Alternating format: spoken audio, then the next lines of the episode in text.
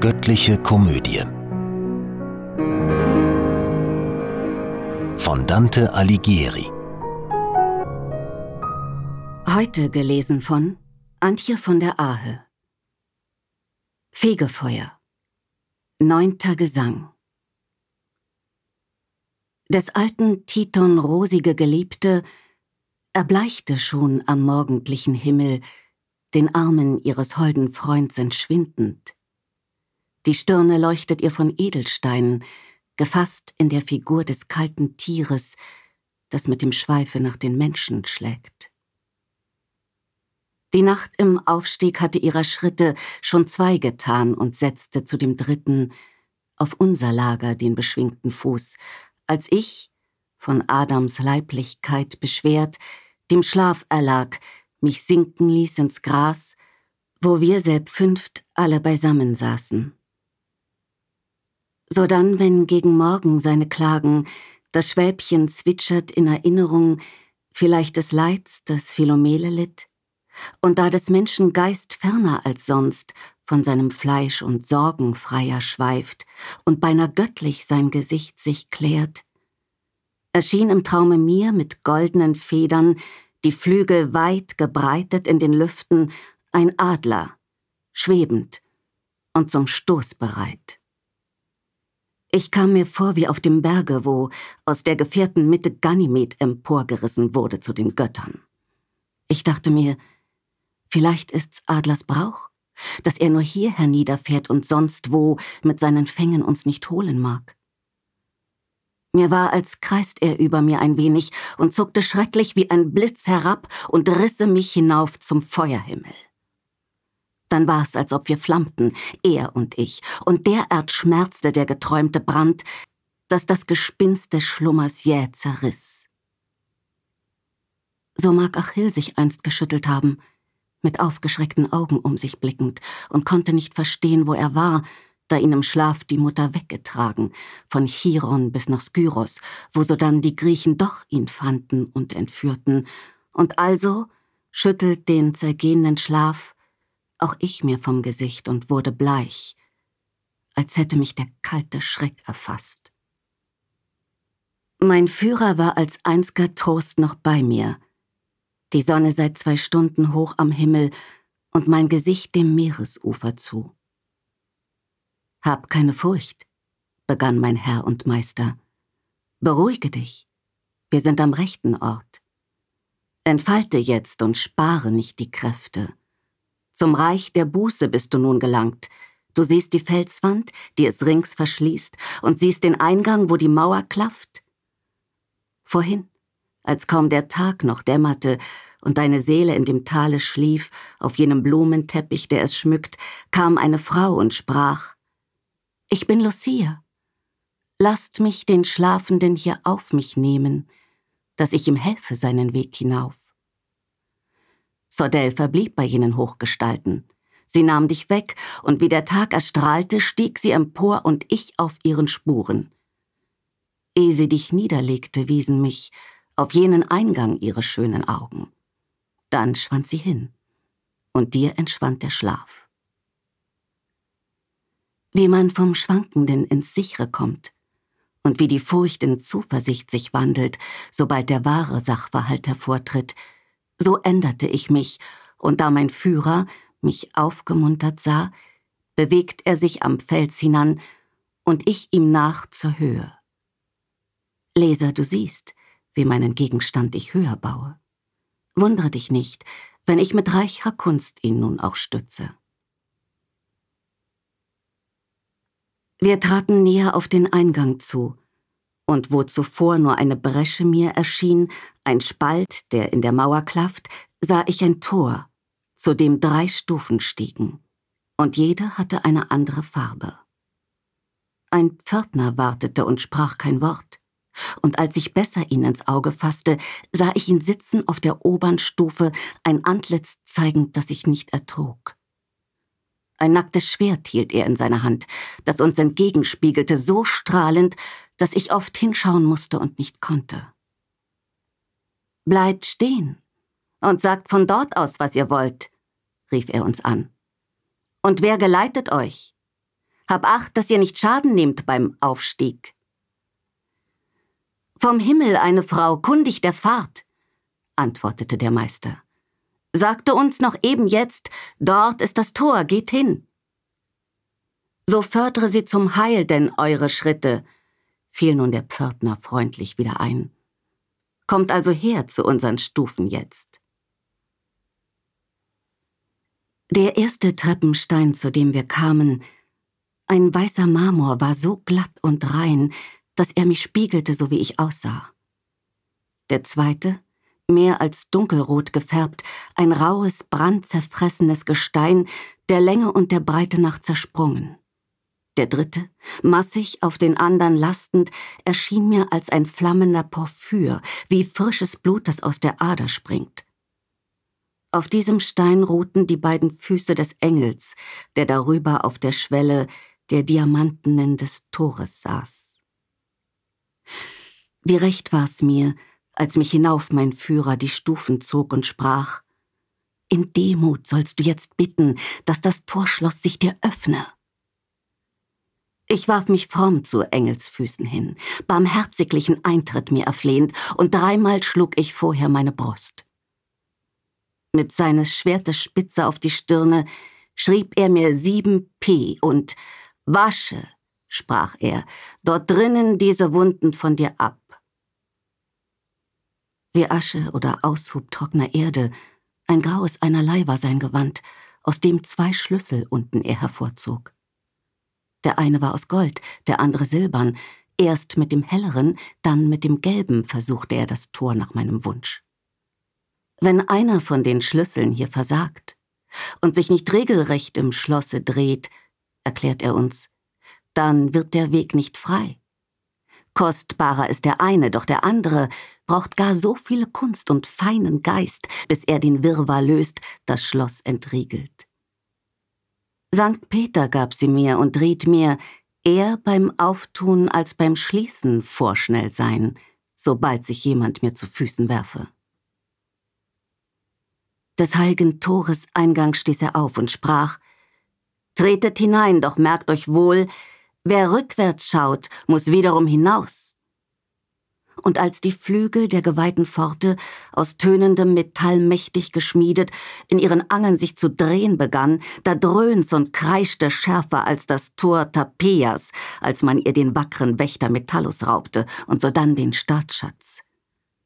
Ich horchte auf beim ersten Donnerlaut. Mir klang's wie Te Deum Laudamus, dessen gedämpfter Chor in sanfter Melodie mir ein Gehörbild schuf, genau wie wenn man einem Singen zuzuhören pflegt, das Orgeltöne so begleiten, dass das Wort bald hörbar auftaucht, bald ertrinkt.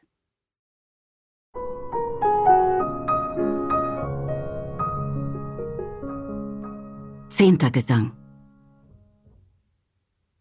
Über die Schwelle waren wir die selten begangen wird, weil falsche Liebe, ach, so viele Seelen auf den Irrweg lockt. Und dröhnend hörte ich das Tor sich schließen. Hätte ich den Blick danach zurückgewendet, wie hätte ich mich jetzt noch entschuldigen können? Wir stiegen auf im Fels durch eine Gasse, die sich bald da, bald dorthin winden musste, wie Welle, wenn sie weicht und wiederkehrt. Hier ist es nötig, einige Kunst zu brauchen, begann mein Führer, um sich anzuschmiegen, bald hier, bald dort der fliehenden Seitenwand. Wir kamen nur in kleinen Schritten vorwärts, so dass der Mond im Schwund begriffen schon sein Ruhelager wiederum erreichte, bevor wir aus dem engen Hohlweg waren. Als wir ins freie, offene kamen, oben, wo sich der Berg zusammenzieht, verjüngt, war ich ermattet, und wir waren beide des Weges ungewiss und machten Halt auf einem Plan, wie Wüstenweg so öde. Vom Rande, wo ins Leere fällt, bis zu der Bergwand, die noch immer steigt, beträgt des Planes Breite wohl drei Menschenlängen. Soweit mein Blick sich immer schwingen konnte, sei es nach der linken, nach der rechten Flanke. Der Sims bot jedes Mal das gleiche Bild. Wir hatten noch nicht einen Schritt getan, als ich erkannte, dass ringsum die Wand, noch abgeschrägt, bevor sie senkrecht stieg, aus reinem Marmor war und ausgeschmückt mit Bildwerk, das nicht nur ein Polyklett, ja die Natur sich übertroffen fühlt. Der Engel, der zur Erde den Bescheid des lang ersehnten Friedens bringt und endlich den alten Sündenbahn des Himmels bricht, er stand in Stein geschnitten so wahrhaftig vor uns und mit so lieblicher Gebärde, dass er nicht aussah wie ein Stummgebilde. Geschworen hätte man, jetzt sagt er Ave. Dieweil im Bild hier dargestellt, auch sie, durch die die hohe Liebe sich erschloss. In ihrer Haltung lag das stille Wort, ich bin die Magd des Herrn, so ganz und gar beschlossen, wie im Wachs die Form des Siegels. Schau nicht auf eine Stelle immer nur, sagte mein trauter Meister, da ich ihm zur Seite bei dem Platz des Herzens stand. Ich ließ das Auge wandern und gewahrte, hinter Maria, auf derselben Seite, wo eifrig neben mir der Führer ging, ein zweites Bildwerk in der Felsenwand. Ich trat hinzu, vorüber an Vergil, damit ich's näher vor den Augen hätte. Da war, demselben Marmor eingeschnitten, die Bundeslade mit dem Ochsenkarren, als Warnung vor dem angemaßten Amt. Voran ging vieles Volk, das war geteilt in sieben Chöre zum Gesang. Ich meinte, ich hörte sie und hörte sie auch nicht. Beim Weihrauch, der da abgebildet war, gerieten ähnlich Auge mir und Nase mit Ja und Nein in zweifelvolle Zwietracht. Dem heiligen Gefäß voran, zum Tanze hoch aufgeschürzt, bescheiden der Psalmist, der mehr hier als ein König war und weniger Ihm gegenüber, dargestellt am Fenster eines Palastes, schaute Mikal zu, als wie ein höhnisches und böses Weib. Den Standort meines Schauens verließ ich nun, da ich ein anderes Szenenbild bemerkte, das hinter Mikal weiß herüberstrahlte. Da stellte sich im Bild die Großtat dar des römischen Prinzipates, dessen Tugend zum Wundersieg erhöht Gregors Gebet. Ich spreche von Trajanus Imperator. Am Zügel seines Pferds steht eine Witwe, in Trauer und in Tränen aufgelöst. Und um ihn her sieht man ein Großgedränge von Reitern und die goldenen Adlerzeichen zu Häupten ihm im Winde sich bewegend. Das arme Weib, inmitten dieses Aufzugs, sagt, wie es scheint, O Herr, Gerechtigkeit für meines Sohnes Tod, der mir das Herz bricht. Und er zur Antwort ihr, so warte doch, bis ich zurück bin. Aber sie? O Herr, in Schmerzensungeduld scheint sie zu sprechen. Und wenn du nicht mehr kommst? Der mich ersetzt, schafft dir dein Recht. Und sie? Was nützt es dir, wenn der das Gute tut, das du versäumst? Drauf er? Nun tröste dich. Ich muss ja wohl die Pflicht erfüllen, ehe ich weiterziehe. So will's das Recht, mich hält die fromme Scheu. Er dem nichts Neues in der Welt begegnet, erschuf dies sichtbare Gespräch so neu für uns, weil hier dergleichen sich nicht findet.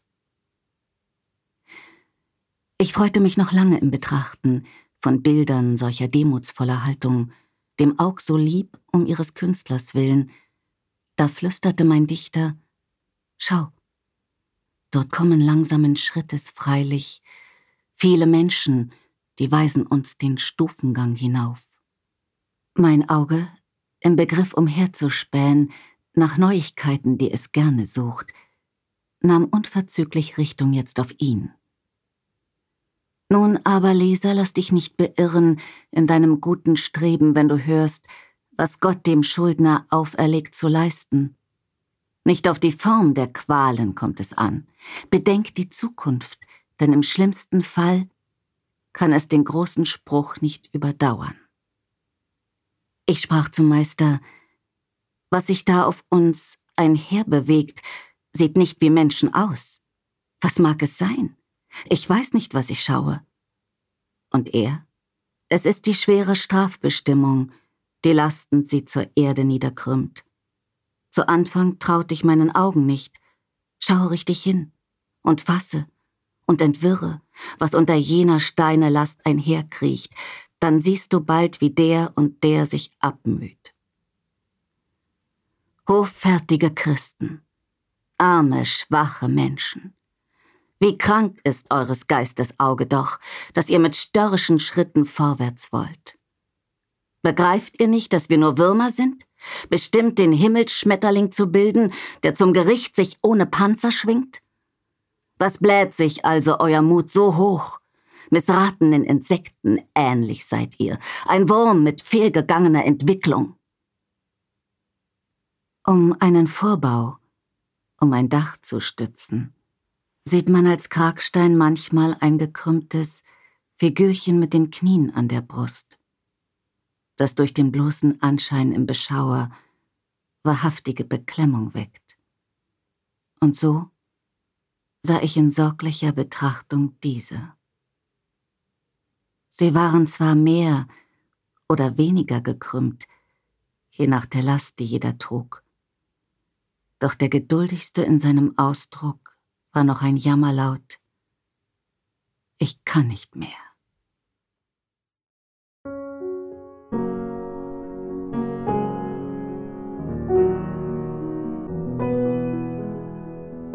Diese Hörreihe unterstützt die Initiative Solidarität stimmt e.V. Kollegial produziert von Sprecherinnen und Sprechern und 48 Hearts Productions.